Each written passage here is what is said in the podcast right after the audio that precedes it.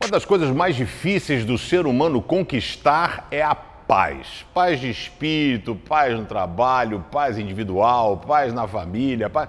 É porque a vida, mano, o diabo tá aí para matar, roubar e destruir. Ele tá para azucrinar a nossa vida. E ele tá cumprindo o papel dele.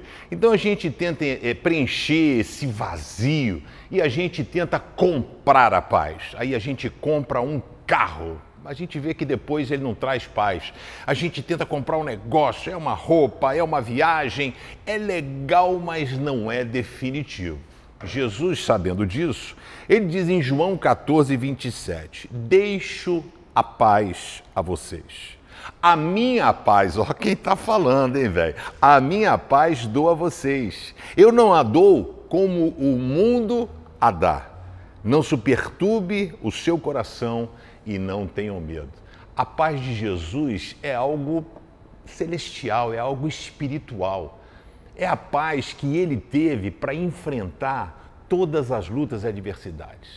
A paz que ele teve para enfrentar a calúnia, o abandono dos seus amigos. Em momento nenhum, Jesus perdeu a paz.